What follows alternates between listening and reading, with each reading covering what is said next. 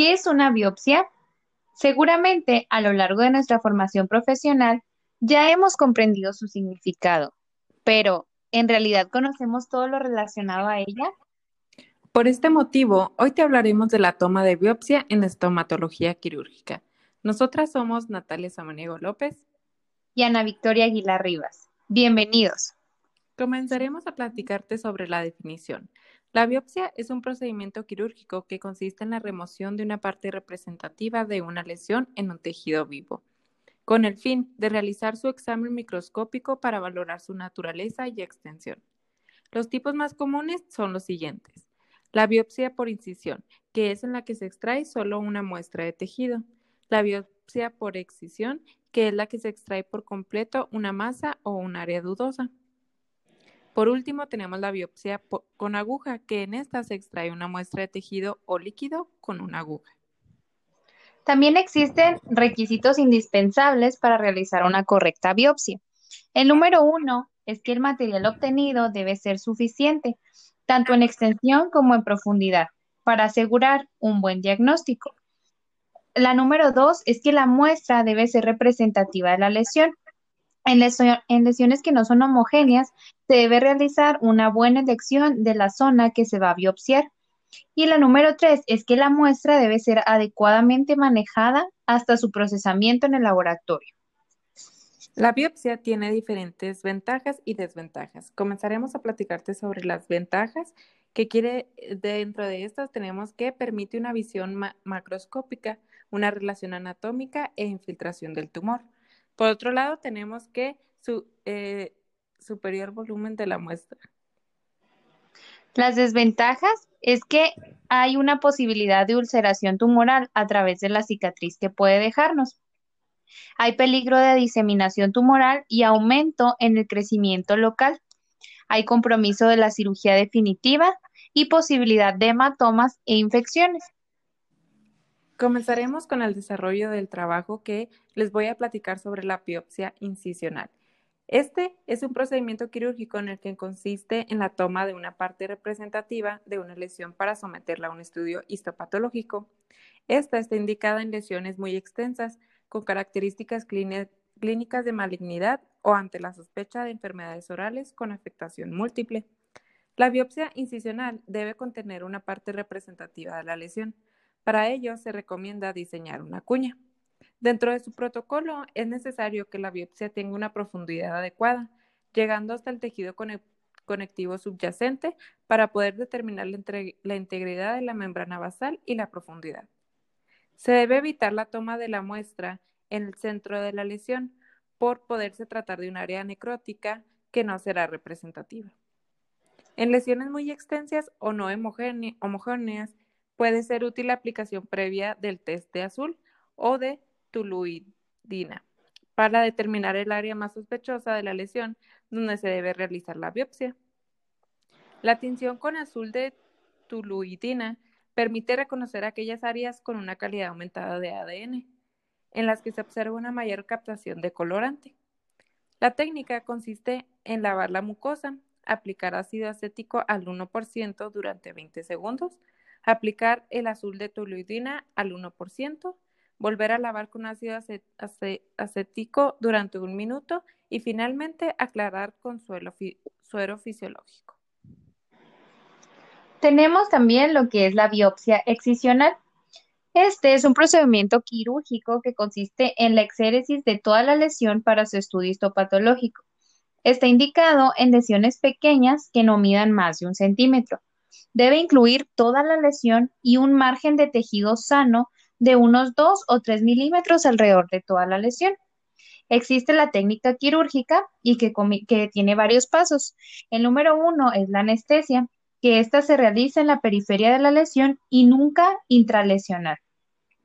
El paso número dos es la estabilización del tejido. Se debe evitar comprimir la lesión para no provocar distorsiones.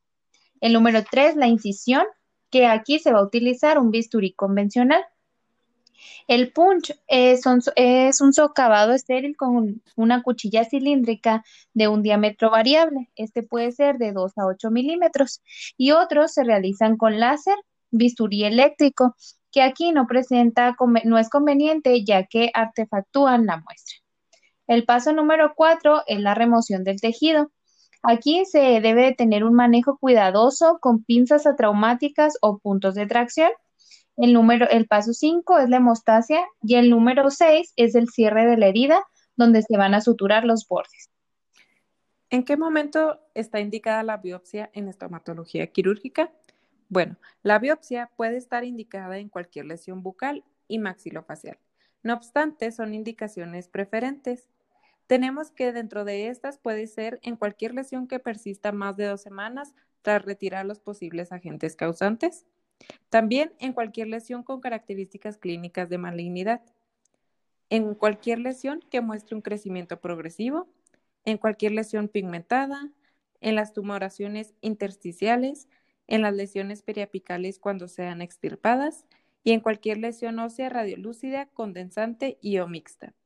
También se puede realizar cuando se precise confirmación de enfermedades de origen sistémico, como amiloidosis o socre, etc. Algo muy importante que tenemos que tomar en cuenta es el manejo del tejido obtenido para enviar a diagnóstico. Después de que el médico obtiene una muestra de tejido, esta se va a enviar a un laboratorio para su análisis. La muestra se puede tratar químicamente o congelar y cortar en secciones muy finas. Las secciones se van a colocar en portaobjetos, se tiñen para aumentar el contraste y se estudian con el microscopio. Los resultados ayudan al médico a determinar si las células son cancerosas. Si las células son cancerosas, mediante los resultados de la biopsia, el médico puede saber dónde se originó el cáncer y también el tipo de cáncer. Una biopsia también ayuda al médico a determinar cuál agresivo es. A veces el grado se expresa con un número de una escala del 1 al 4 y se determina por el aspecto de las células en el microscopio. Por lo general, los tipos de cáncer de grado bajo son los menos agresivos y los de grado alto son los más agresivos. Esta información puede ayudar a guiar opciones en el tratamiento del paciente. Otras pruebas especiales en las células cancerosas también pueden ayudar a guiar opciones en el tratamiento. En determinados casos, por ejemplo, durante una cirugía, un patólogo examina la muestra de células de inmediato y los resultados van a estar disponibles para el cirujano en minutos. Pero en la mayoría de los casos, los resultados de la biopsia están disponibles en unos pocos días, es posible que algunas de las muestras obtenidas necesiten más tiempo para su análisis. Dentro de las limitaciones y contraindicaciones de la biopsia, tenemos que esta está contraindicada en lesiones pigmentadas con sospecha de melanoma, en lesiones vasculares, que esta está indicado hacerlo en el centro hospitalario, también las tumoraciones de glándulas salivales mayores y en lesiones ganglionares cervicales. Como conclusión de nuestro trabajo, determinamos eh, que la presentación y la manera de resumen les decimos que la biopsia es un procedimiento quirúrgico que consiste en la remoción de una parte representativa de una lesión de un tejido vivo, con el fin de realizar un examen microscópico para valorar su naturaleza y extensión. Los tipos más comunes de biopsia son biopsia por incisión, biopsia por excisión y biopsia con aguja. Tiene distintas características, así como ventajas y desventajas. La biopsia puede estar indicada en cualquier lesión bucal y maxilofacial, pero sin olvidar que existen indicaciones preferentes para realizarla. Es muy importante conocer acerca de ellas, ya que en nuestra profesión nos encontraremos con lesiones que requieran de ellas para obtener mejores diagnósticos.